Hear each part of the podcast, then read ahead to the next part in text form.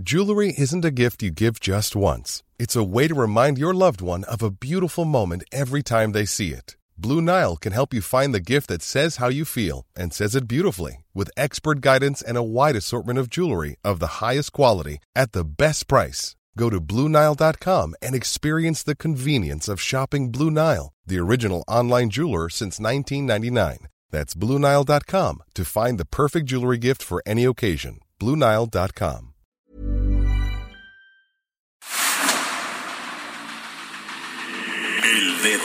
en la llaga.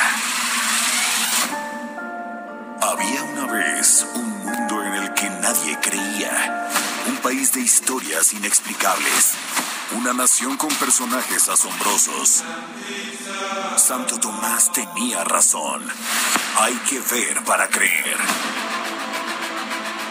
El México increíble. Las verdades que duelen. La voz de los que callan. El dedo en la llaga. Infórmate, diviértete, enójate y vuelve a empezar. El Heraldo Radio presenta El Dedo en la Llaga con Adriana Delgado. Bailar de lejos no es bailar. Es como estar bailando solo. Bailando en tu volcán y a dos metros de ti. Bailando yo en el polo. Probemos una sola vez. Bailar pegados como a fuego. Al compás, sin separar jamás tu cuerpo de mi cuerpo. Bailar pegados es bailar, igual que baila el mar, con los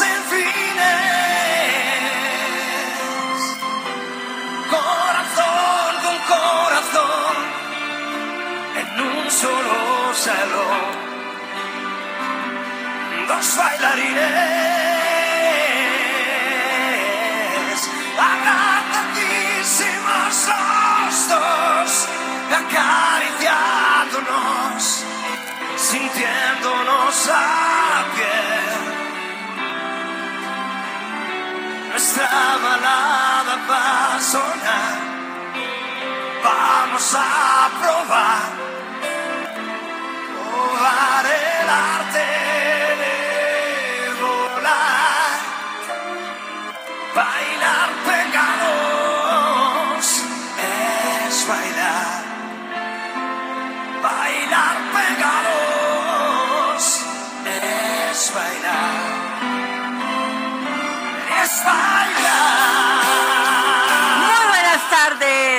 están? Y sí, están escuchando ustedes este lunes 28 de febrero de 2022 esta maravillosa voz diferente de Sergio Dalma. Aquellos que somos de los años noventas, nos acordamos perfectamente de este gran cantautor español que nació en Cataluña. Sí, es catalán. Y me sorprende la, mo- la forma de reinventarse de Sergio Dalma, porque su voz es muy, muy, es única. Es una voz ronca, muy tipo Joe Cocker. En fin, no saben qué gusto me dio haber escuchado ayer este, este, pues todo este disco de Sergio Dalma, porque además fue un concierto que él ofreció el 20 de septiembre del 2014, imagínense, en Las Ventas, este lugar maravilloso en Madrid. Y bueno, pues, ¿qué les digo? Así iniciamos este dedo en la llaga. Javi.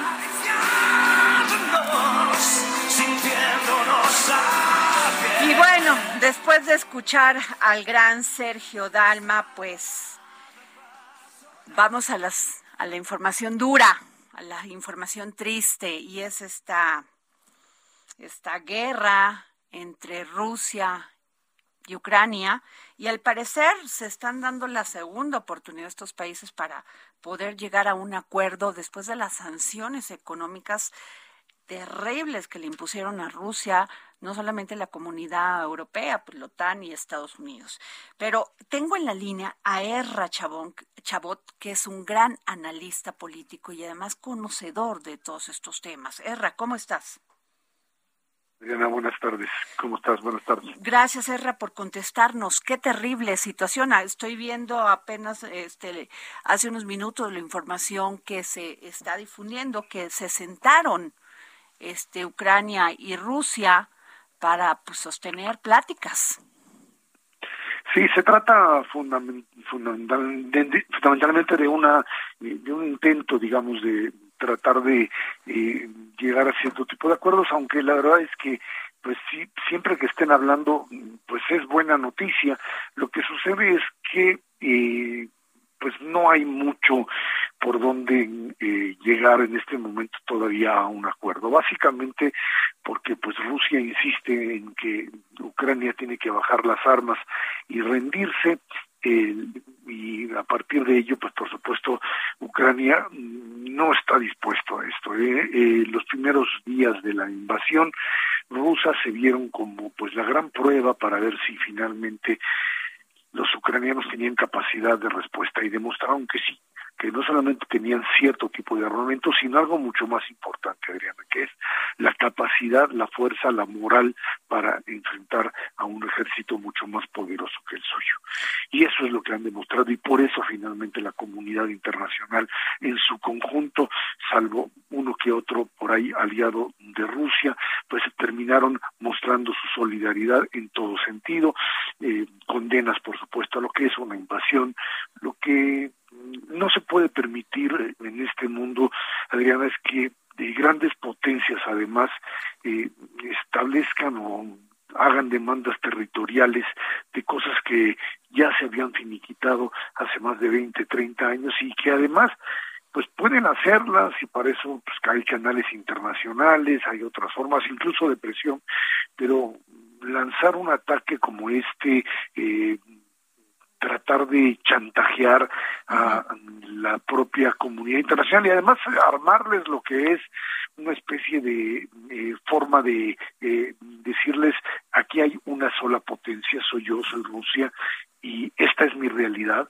Eh, lo que hemos visto de Rusia ha sido pues propaganda que no se sostiene como toda propaganda, decir que pues ellos no están atacando civiles, que la agresión vino del otro lado, es algo propio de la, de la época de la Segunda Guerra Mundial en donde pues, simplemente esto ya no es ya no es demostrable. Y las sanciones económicas son brutales. Oye, es prácticamente y estoy leyendo que además, bueno, este Zelensky acaba de firmar, bueno, firmó hace como cuatro horas la membresía para integrar la comunidad europea. O sea, se adhiere a la comunidad europea. Bueno, es una solicitud. Hay que recordar que finalmente el gobierno ucraniano lo que había hecho durante todo este tiempo es tratar de entrar a la a lo que sería la Unión Europea. Eh, hubo ahí incluso algún tipo de eh, malinterpretación o de un juego bastante perverso, decir que lo que siempre había querido Ucrania era entrar a la OTAN, o sea, a esta organización militar, digamos, en donde Rusia se veía amenazada. El paso que el el paso que buscaba originalmente Ucrania era entrar a la Unión Europea, porque la apuesta de Zelensky y de los eh, la revolución naranja de 2014, 2014 era salirse de la órbita rusa para incorporarse a un modelo europeo en donde pues era muy claro, si a ti te dijeran estando en Ucrania, ¿tú qué quieres? ¿Tener la forma de vida o el, los estándares de vida que tienen en Rusia o incorporarte a un proceso de modernización y democratización como los de Europa? Pues la verdad es que la mayoría votó y votó porque quería ser parte de la Unión Europea. En función de la amenaza rusa, este proceso se detuvo. eh, eh, lo que sucede es que Putin sigue convencido de que Ucrania es una parte integral de su país, de que lo que fue la Unión Soviética, de lo que fue el Imperio de los Árabes, de lo que fue Ucrania en algún momento como parte de ese imperio puede existir ahora y bueno, pues verdaderamente está fuera de sus cabales porque lo que está haciendo ahora es cometiendo verdaderamente un, una especie, no quiero tildarla de genocidio, porque no es que esté yendo a exterminar directamente, pero sí a causar una serie de muertes que no tienen ningún tipo de justificación. No había ninguna agresión, no había nada por lo cual él tendría que lanzar este tipo de guerra. Este, eh, Ezra, he escuchado muchos comentarios, he leído columnas de especialistas como tú y me parece, eh, híjole, muy incrédulo de este que se mencione, no de parte tuya, que Putin este podía estar atrapado, que no sabe cómo actuar, que pensaba que iba a tener el apoyo de China, que no lo obtuvo finalmente, pero ¿Crees que no pensó las consecuencias de este embargo de, de, Estados Unidos, de estas sanciones económicas de un, de un mundo que está pasando por una pandemia y que aún con eso, pues lo que menos quiere son guerras? O sea, y que además, pues, a ver, explícamelo tú. A ver, es que, Adriana, el, la mentalidad de los de los dictadores, de los hombres del poder, es una mentalidad que sobrepasa el cálculo económico. Cuando uno de estos hombres que tienen una fuerza militar poderosísima y tienen recursos, porque hay que recordar que tiene la deuda eh, rusa es muy baja, es solamente del 20% de PIB, es muy baja frente a lo que ha sucedido en el resto del mundo. Eh, cuando son eh, productores del 10% del petróleo del mundo y abastecedores de trigo, etcétera, se sienten poderosos. Cuando no hay un Congreso, una Duma ya no hay una oposición. El hombre silenció a la prensa, silenció a los partidos de oposición. Cuando tú creas un hombre con esta capacidad de poder, no hay límites, no hay cálculo. Y supone él, en su lógica, que pues sí le iba a costar pero que la reacción no iba a llegar hasta tanto. Él veía una OTAN pues dividida, veía una Europa dividida, después de lo que había sucedido con Trump y el propio continente europeo y su gran apuesta era sí, eh, pues eh, la verdad es que era sí una condena inicial, pero una operación que en tres, cuatro días le diese la posibilidad de ocupar Ucrania y entonces ya convertirlo en un hecho establecido. A ver, aquí ya se acabó, tomamos Ucrania y ahora sí pongámonos a negociar lo que quieran, que si el embargo o no el embargo, yo tengo Ucrania. En el momento en que no lo puede hacer y hay esta resistencia y empiezan a llegar en entonces los abastecimientos militares, entonces el dictador se da cuenta de que pues no, no era tan fácil como originalmente lo planteaba. Ese es el problema de sentarse solito en una mesa allá en el Kremlin y empezar a pensar en que es el único, el gran hombre y el que tiene todo el poder en las manos. La realidad le tronó en las manos a Putin y ahora pues toda la humanidad estamos ahí temblando porque además estos hombres o estos locos pues terminan teniendo un poder enorme, tienen armamento nuclear y alguien dice, no, bueno, eso está bloqueando. No, estos son personajes que están dispuestos a incendiarse y incendiar al planeta en nombre de su propio proyecto. Híjole, qué terrible, Esra. Pues yo te agradezco muchísimo que nos hayas comentado esto, porque si alguien sabe de todos esto, de todos estos temas, eres un gran profesional, un gran este analista, eres tú, Esra Chabot. Gracias. Eh, gracias a ti, tú eres una gran amiga y por eso lo digo. Te lo agradezco enormemente. Gracias, Ezra. Bueno, a ver, tenemos que en Bucarest, en Rumania, está nuestro querido jefe Raimundo Sánchez, subdirector editorial del Heraldo de México, que pues se fue en esta misión de llevar el avión de la Fuerza Aérea Rumania para rescatar a mexicanos evacuados de Ucrania. Muy buenas tardes, jefe Ray. Buenas tardes, mi querida Adriana. Te saludo con mucho cariño a ti y a todo el auditorio de Heraldo Radio. Pues como bien dices, ya estoy por acá en Bucarest. Eh, llegamos aproximadamente a las 3 de la tarde, hora local. Son aquí las 11 de la noche con 13 minutos. Eh, una noche muy fría, Adriana, 2 grados. está cayendo una ligera nevada. Eh, y bueno, este, lo que estamos haciendo por acá, eh, como tú lo mencionas, pues es esperar que el avión que dispuso el gobierno mexicano a través de la Fuerza Aérea Mexicana para retornar a connacionales que hayan salido de, Ucrania por el conflicto eh, con Rusia y que se refugiaron temporalmente aquí en este país, pues decidan retornar a tierra azteca eh, en esta aeronave eh, que, que, reitero, eh, ya aterrizó aquí y ahora pues solo falta Adriana, solo faltan los esos mexicanos que quieran retornar porque hay que decirlo, en esta capital rumana no hay un solo mexicano de esos que salieron de Ucrania para pues para refugiarse. nos comentan que hay algunos, dicen, en Sirat, que es una, una localidad al norte de Rumania, que hace la frontera eh, prácticamente con Ucrania. Nos, mencionan que hay algunos por allá, incluso el propio embajador mexicano Guillermo Ordorica estuvo todo este día por allá coordinando pues las labores de, de rescate de estos mexicanos y pues todavía no sabemos cuántos van a regresar, si es que deciden hacerlo eh, y pues ahora nos informamos que tampoco hay ahora una fecha certera de, de vuelta porque se había programado para el próximo miércoles y pues como ahorita no tenemos ninguna confirmación de mexicanos que quieran regresar o que ya hayan manifestado su deseo, pues aquí vamos a estar en espera. Jefe Ray, eh, viajaste 21 horas. Eh, ¿Tienes alguna, eh, bueno, ahorita ya nos estás diciendo que no hay hasta el momento alguien que, que esté, que desee regresar en este viaje que realizó la Fuerza Aérea Mexicana. Nos están diciendo que las conversaciones que se realizaron hoy entre Rusia y Ucrania creo que están en buen, en buen camino y que ambas delegaciones regresaron a sus capitales para consulta y que en Kiev pues ya se puso un alto al fuego. ¿Qué nos puedes decir? Así es, eh, eso pues da una luz de esperanza a los mexicanos que prácticamente habían hecho vida eh, en el país ucraniano.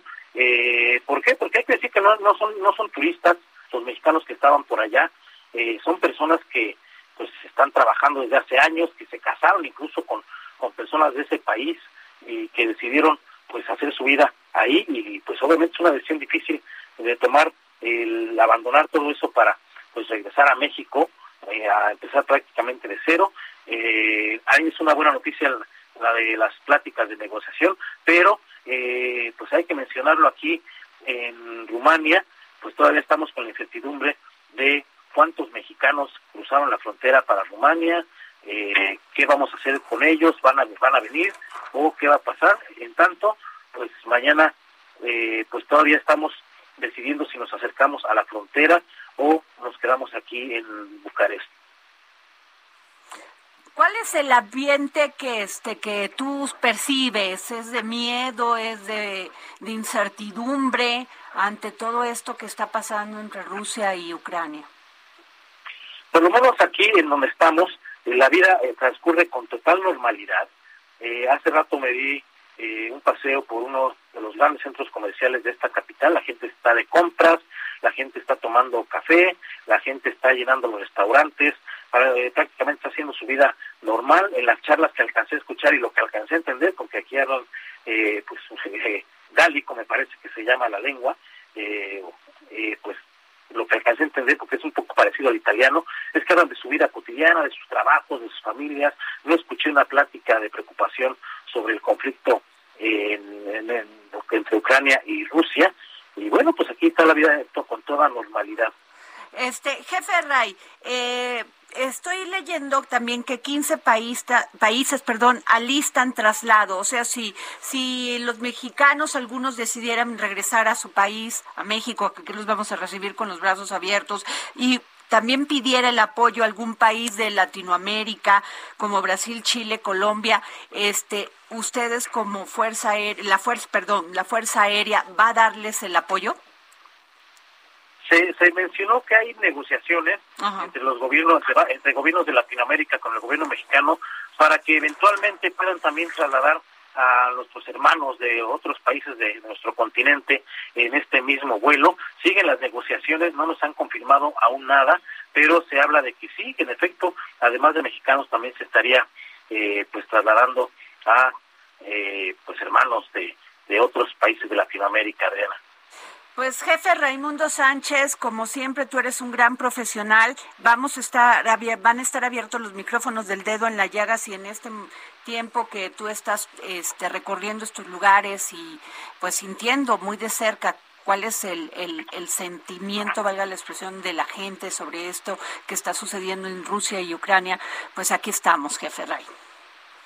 Te agradezco mucho y cualquier eh, pues actualización de la información te la estaré dando a conocer a ti y a todos los amigos de Heraldo Media Group a través de todas nuestras plataformas, radio, televisión, internet y por supuesto el periódico impreso.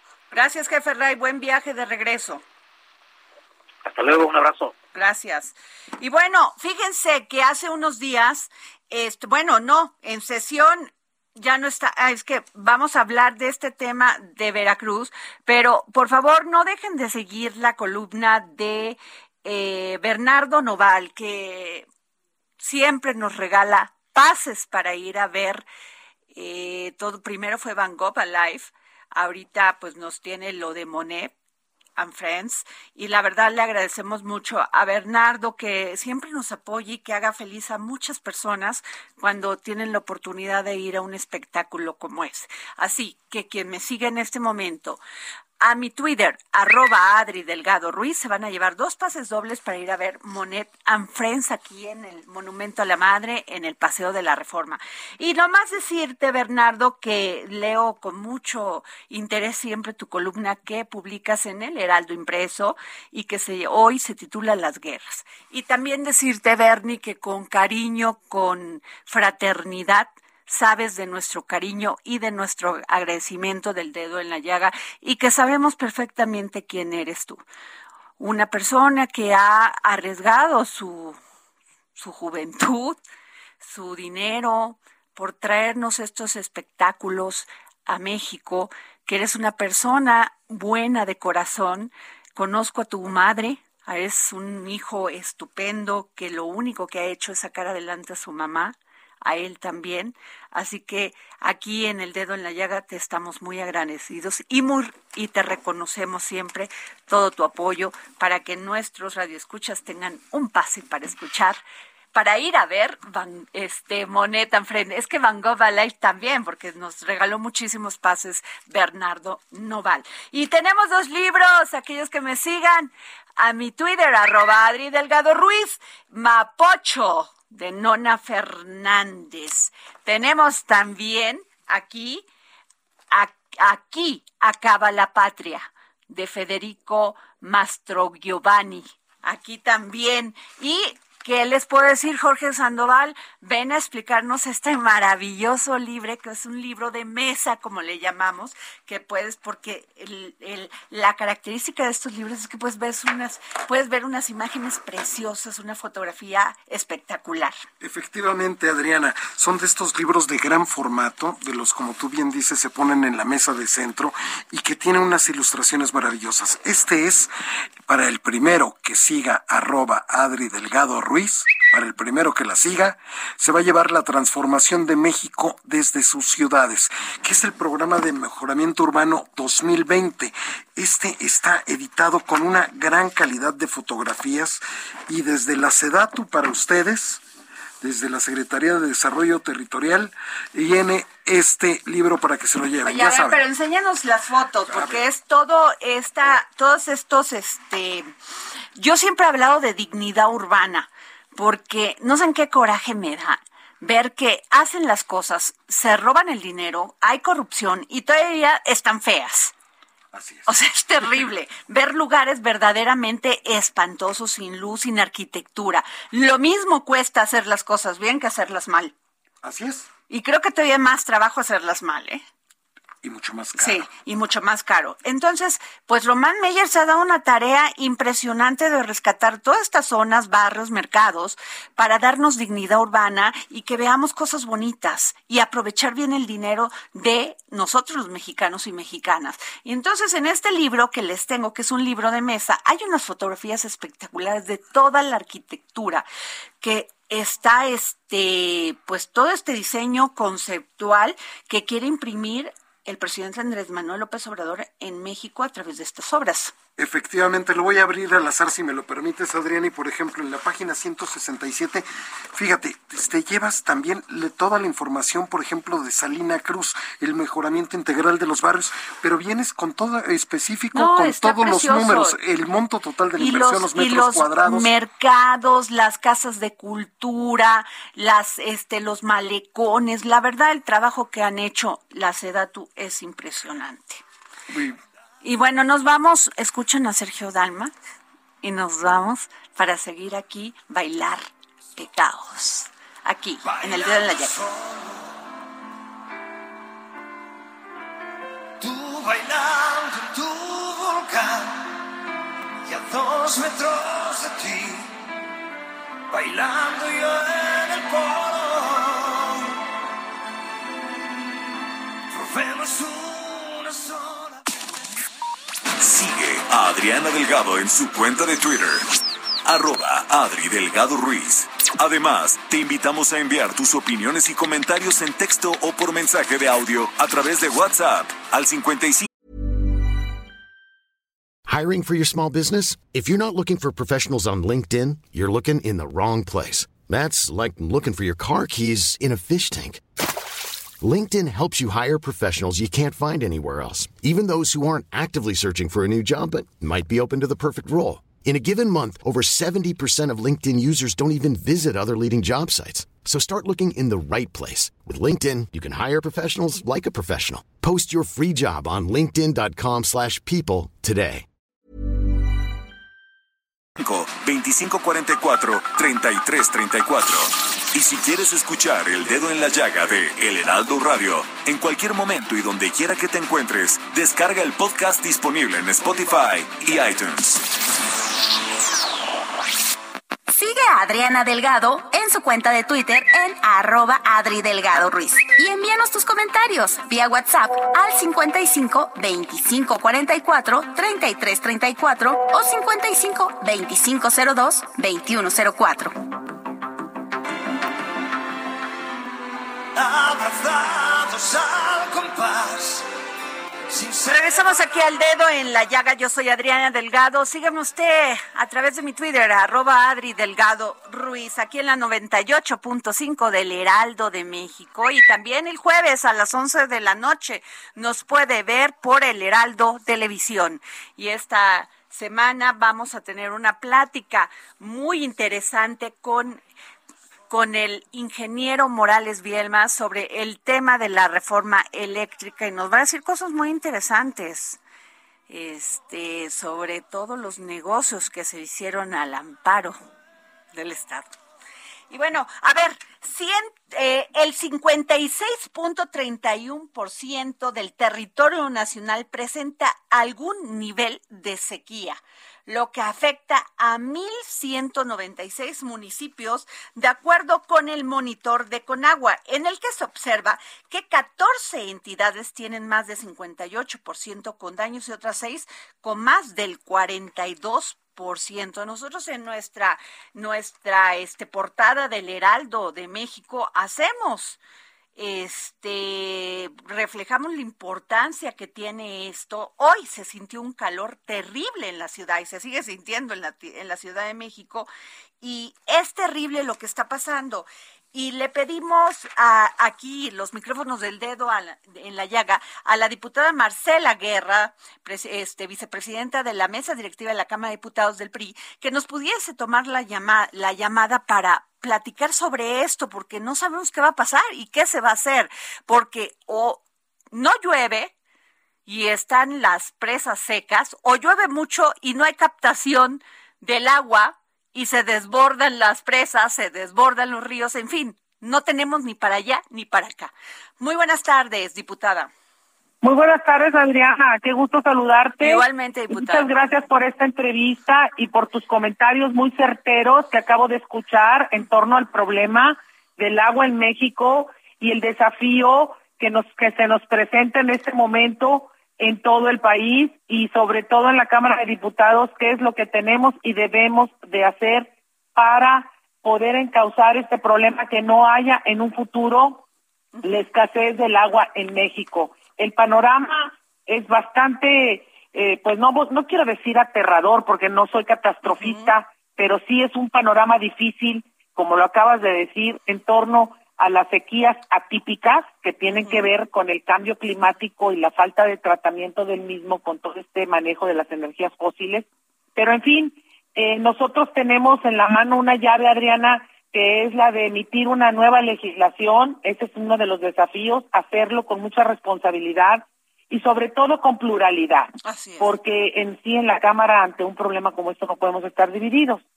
Y además abono un poco a tu comentario diciendo que eh, pues de todos los millones de personas que somos, que somos ya 126 millones, el 10% de mexicanos no cuentan con agua potable, no hay agua, y esto en sus hogares me refiero, y solamente el 43% no posee una red de drenaje. ¿Qué queremos decir con eso? Que si nosotros queremos vencer eh, los elementos para vencer la pobreza en cuanto en el marco de la Agenda 2030 que nos dicta ya firmado por México y por todos los países, tenemos que actuar tenemos que actuar todos, todos.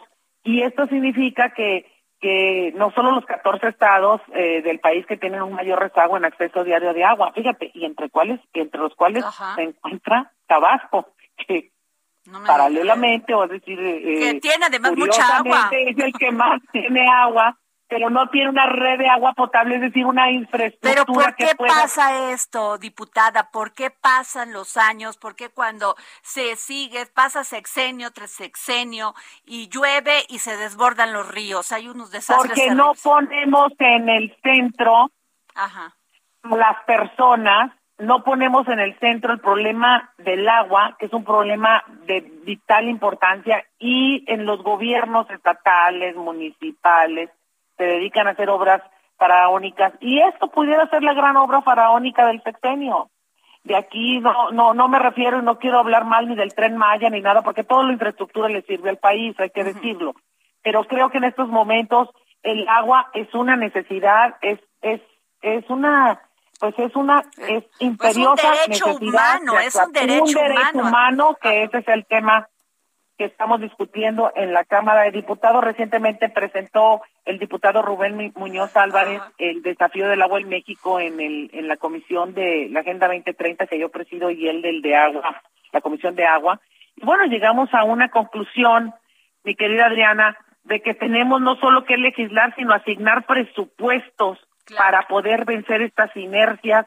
Y otra cosa muy importante, los municipios no pueden sostener sobre sus hombros o sobre sus administraciones en la administración del agua. Lo tienen que hacer las entidades federativas, tenemos que hacer una un acuerdo o una una una enmienda al 115 constitucional. O sea, le quitarían al municipio todo el, todo el, el, la administración, por decir. Así es, porque los municipios, mira, no tienen ni siquiera la capacidad, muchos de ellos, de captación de recursos. Segundo, no cobran el agua. Tercero, no la administran bien. Entonces deben de ser las entidades federativas, y no porque yo sea de Nuevo León, pero Nuevo León es un ejemplo y es que estamos en una sequía tremenda, no sé si ya sepas, este, están sí, terrible, la, presa de la boca, ¿no? Es correcto, la presa de la boca que ya no va a ser de la boca porque no nos va a dar de tomar nada. Entonces, pero tenemos el cuchillo, tenemos el roprieto, pero esto nos obliga a estar al gobierno de, de, al gobierno actual a estar a perforar pozos para poder sacar agua y poder llenar nuestras presas y poder tener y canalizar agua a los hogares de Nuevo León.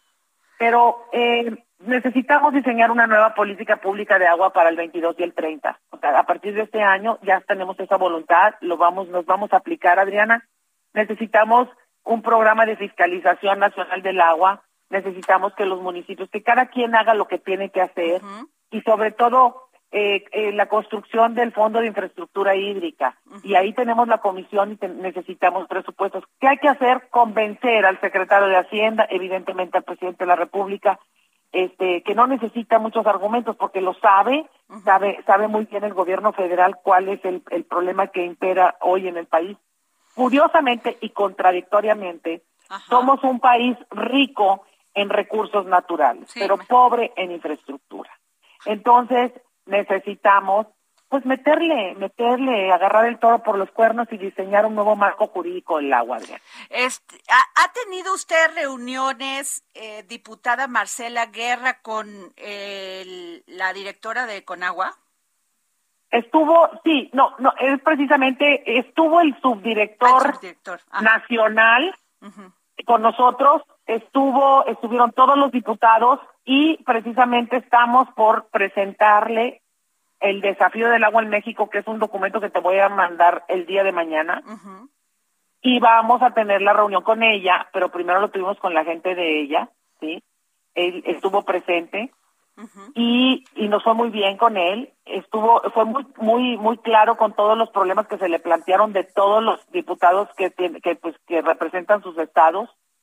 Y en el, en el caso de Sonora, el caso de Veracruz, el caso de Tabasco, bueno, hay muchísimos pero eh, evidentemente caímos en la cuenta de que pues no se le están asignando los recursos debidos a la Comisión Nacional del Agua para que pueda hacer frente a todo este tema, ¿no? Claro. Y necesitamos que se vincule la Comisión Nacional del Agua con la con con o el Consejo Nacional del Agua con eh, la Secretaría de Infraestructura, con Hacienda, para que haya una voluntad política definitiva, porque en un futuro, un breve futuro, vamos a estar padeciendo todos los efectos del cambio climático a través de todas estas sequías y sobre todo mexicanos sin agua. Ya, ya va a ir del 10 al 15 al 20 porque dentro de unos años vamos a ser ya 13 millones más de mexicanos en los próximos 10 años y los recursos naturales van disminuyendo, no aumentan como aumenta la población. Pues muchísimas gracias, diputada Marcela Guerra. Vamos a estar muy pendientes de este tema y los micrófonos del dedo en la llaga van a estar siempre abiertos para usted.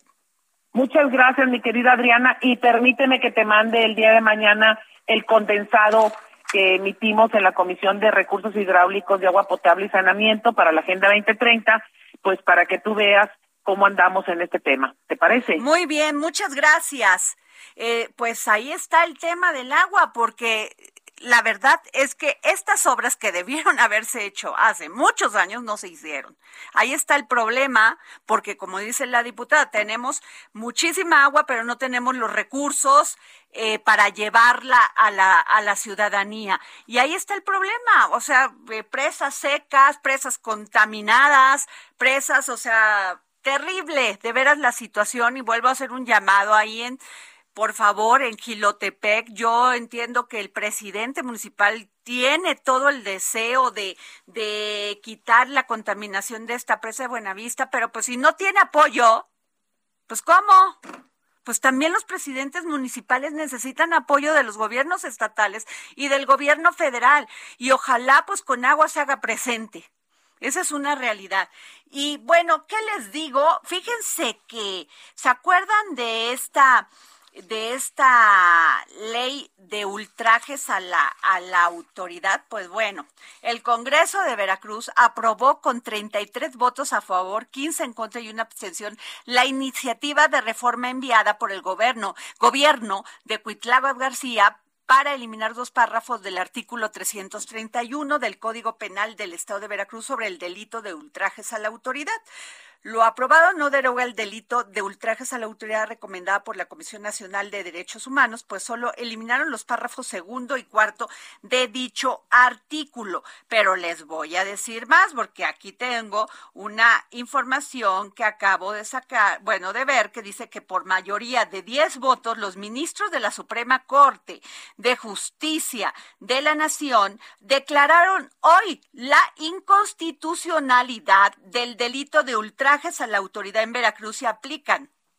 Aquí sí, ahí, ahí, sí ya eso es como dice el ministro Alcántara, pues ya es opinión, ¿verdad? Eh, aplican otro revés al gobierno de Cuitláhuac García. Y tengo en la línea al licenciado Ignacio Morales Lechuga, abogado, notario, quien fue procurador general de la República y que si alguien sabe es él. ¿Cómo está?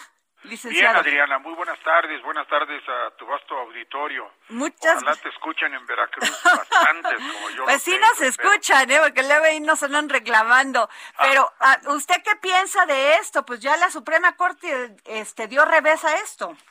Que, que es una decisión correcta, correctísima por parte de la Suprema Corte de Justicia que además va en consonancia con el respeto que los gobiernos de los estados y el gobierno federal deben guardar a los derechos humanos de todos los mexicanos, que es en protección y, valorando el principio pro homine del cual México es suscriptor de convenciones internacionales al respecto y que se encuentra previsto en el propio artículo primero de nuestra Constitución. Es una salvajada lo que el gobierno de Veracruz hizo, pero además quisieron desviarlo como si fuera un pleito entre el Senado y el gobierno de Veracruz y concretamente entre Ricardo Monreal y Dante Delgado contra el gobierno de Veracruz. A ver si no ahora dicen que los ministros están peleados con el gobernador de Veracruz porque es tanta la protección. Nada más eso falta, ¿verdad? Sí, es, es, es mucha la protección que le brinda el presidente de la República al gobernador. Seguramente el presidente, porque está muy cansado y ya no puede más, no puede ver tampoco la realidad que atraviesan los pobres veracruzanos, que es terrible. Las víctimas de la violencia, es decir, nada más falta que ocurra lo mismo que ocurrió recientemente ahora, este fin de semana en Michoacán. horrible, horrible, licenciado Morales Lechuga, porque esto ya de veras es un fusilamiento, fue un una terrible, o sea, se nos está desbordando la violencia ya los desbordó al gobierno federal porque además eh, la violencia que se está presentando es igual o un poco mayor a las víctimas que se reportan oficialmente en la guerra de, de la invasión rusa a Ucrania. pero nosotros lo vivimos aquí diario, en un país que debería distinguirse por su pacifismo, en un país que debería distinguirse por su Estado de Derecho, pero que lamentablemente no es así. Parecemos un país en guerra, pero aquí no somos protagonistas de la guerra, somos víctimas de la guerra, porque todo va contra los civiles. Claro, y cuando falta capacidad política para arreglar problemas precisamente políticos, de justicia y de, y de en otros ámbitos, pues ahí aplican leyes. Bueno, hay un, hay un culpable siempre, hay un responsable que se llama la opinión crítica expresada a través del periodismo. Esos son los que tienen la culpa de la violencia, de la falta de crecimiento de economía, del desempleo, de, la mala atención de la pandemia, del desbordamiento. E, es el periodismo contra quienes siempre los gobiernos autocráticos se lanzan. Pero fíjate, en el caso de Veracruz, delitos de, ultra, de ultraje a la autoridad, cuando la autoridad es la que abusa claro. de su poder y de su influencia. Por supuesto, no pueden verse las cosas al revés cuando las torturas, las violaciones de derechos humanos, las violaciones al debido proceso las cometen los policías y los fiscales. Recientemente acaba de morir la presidenta del Tribunal Superior de Justicia que corrió vergonzosamente a través de una llamada del gobernador, que ella se negó a retirarse y que amenazaron con aplicarle todo el Código Penal pues acaba de morir, si no me recuerdo, la semana pasada. una, una magistrada, hasta donde sé, digna, autónoma e independiente, que además tuvo la desgracia de creer en la buena intención de la 4T para modificar este país y convertirlo en un país próspero y de libertades. Híjole, pues qué terrible y en, y en una voz como la de usted que nos que nos nos haga estos comentarios es terrible porque imagínese entonces cómo estamos los ciudadanos totalmente este desprotegidos. Sí, en mucho en muchos casos desamparados. Se antoja que México necesita eh, realmente organizaciones pro bono de abogados en todo el país para defender los derechos ciudadanos y erigirse como un órgano de defensa social al que puedan acudir las madres de los desaparecidos, las víctimas, las familiares de los feminicidios, los familiares de los ah, ah, periodistas asesinados, encarcelados y de muchas personas reprimidas por la propia autoridad. Así es. Pues mm, yo le agradezco, licenciado Ignacio Morales Lechuga, gracias por tomarnos la llamada para el dedo en la llaga, se lo valoro mucho. Gracias, Adriana. Que tenga muy buena tarde. Gracias. Pues qué tema, ¿eh? el de Veracruz. Qué tema. En fin, este, fíjense que vamos a pasar algo muy bonito porque estuvo recientemente en esta exposición de arte este, contemporáneo, esta exposición que realiza Maco, y estuvo ahí Bettina Kinley, fundadora del, del estudio IMA, y yo he tenido la oportunidad de ver todo el trabajo de esta gran diseñadora y la verdad mm, solamente me paro y aplaudo. Betina, ¿cómo estás? Hola, hola mi Adri, muy bien, ¿y tú? Oye, pues maravilloso lo que presentaste, todas estas piezas de diseño mexicano y de arte y la colección de Frama. Sí, Adri, muchísimas gracias por darme la oportunidad de hablar en tu programa y pues sí, estuvo increíble. Eh, cada vez se ven más cosas pasando en la ciudad. Eh, la gente estaba muy muy emocionada y muy entusiasmada de, ver de que haya regresado Sonamaco y, y había una muy buena actitud de parte de todos. Betina, tú eres una gran impulsora de todos estos procesos artesanales por nuevos conceptos. ¿Nos puedes explicar un poco más de esto? Pues sí, me gusta mucho colaborar con, con artistas y, y diseñadores tanto locales como nacionales.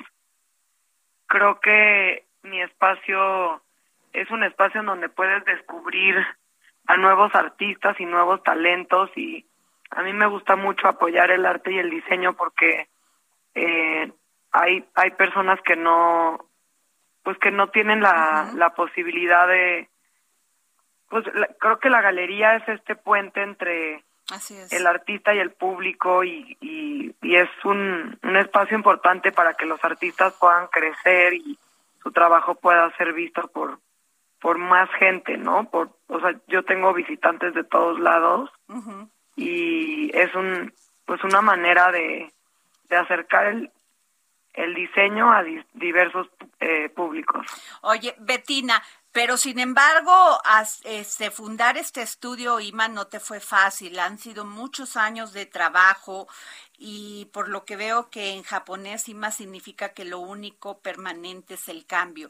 Eh, para ti no ha sido fácil, este, pues tener todo este concepto, eh, echar a andar tu empresa. ¿Qué les puedes decir a todas estas trabajadoras, a todas las diseñadoras que mueren en el intento y que dicen, no, pues va a ser muy difícil y nunca voy a poder tener mi, mi propia colección? ¿Qué les puedes decir? Pues mira, yo creo que es un es un negocio, es una industria de mucha paciencia, porque creo que tanto el diseño como la arquitectura, el arte es una mezcla entre suerte y talento. Okay. Yo creo que debe de, deben de existir las dos, pero también pues la paciencia porque es es algo de reputación y la reputación no se construye de un día a otro.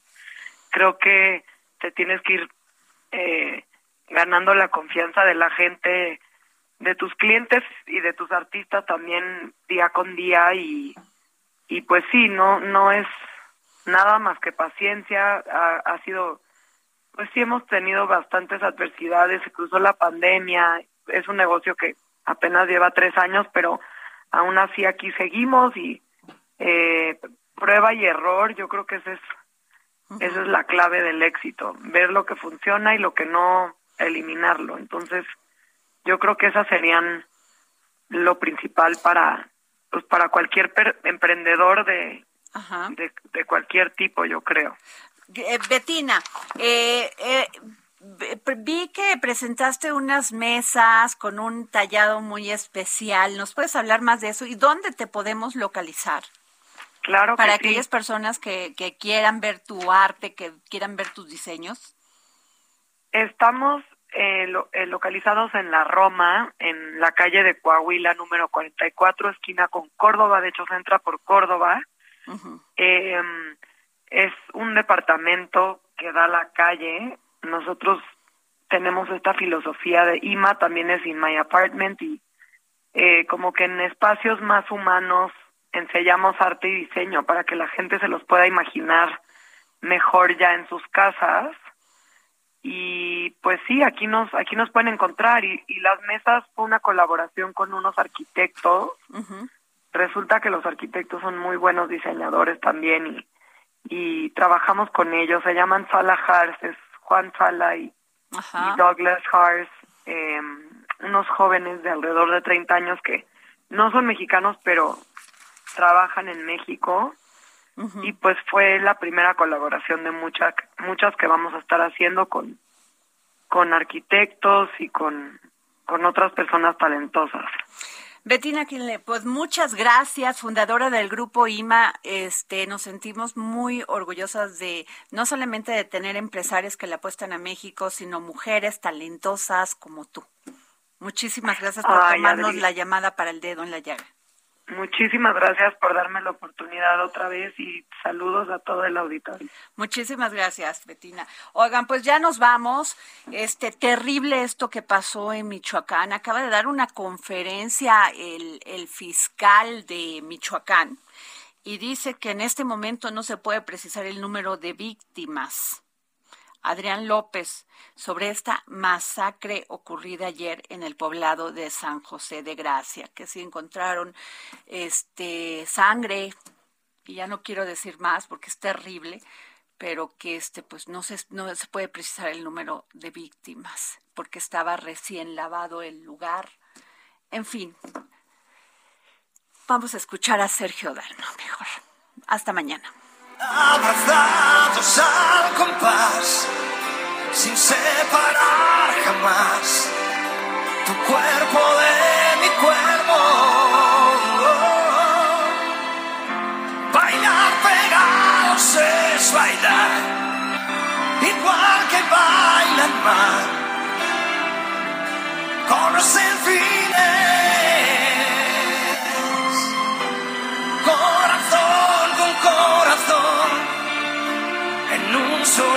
salón. Dos bailarines agradadísimos los dos, acariciándonos.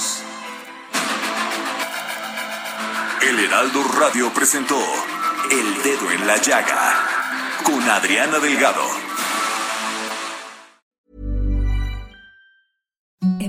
Softest sheets you've ever felt. Now imagine them getting even softer over time. That's what you'll feel with Bowl and Branch's organic cotton sheets. In a recent customer survey, 96% replied that Bowl and Branch sheets get softer with every wash. Start getting your best night's sleep in these sheets that get softer and softer for years to come. Try their sheets with a 30-night guarantee. Plus, get 15% off your first order at bowlandbranch.com. Code BUTTERY. Exclusions apply. See site for details.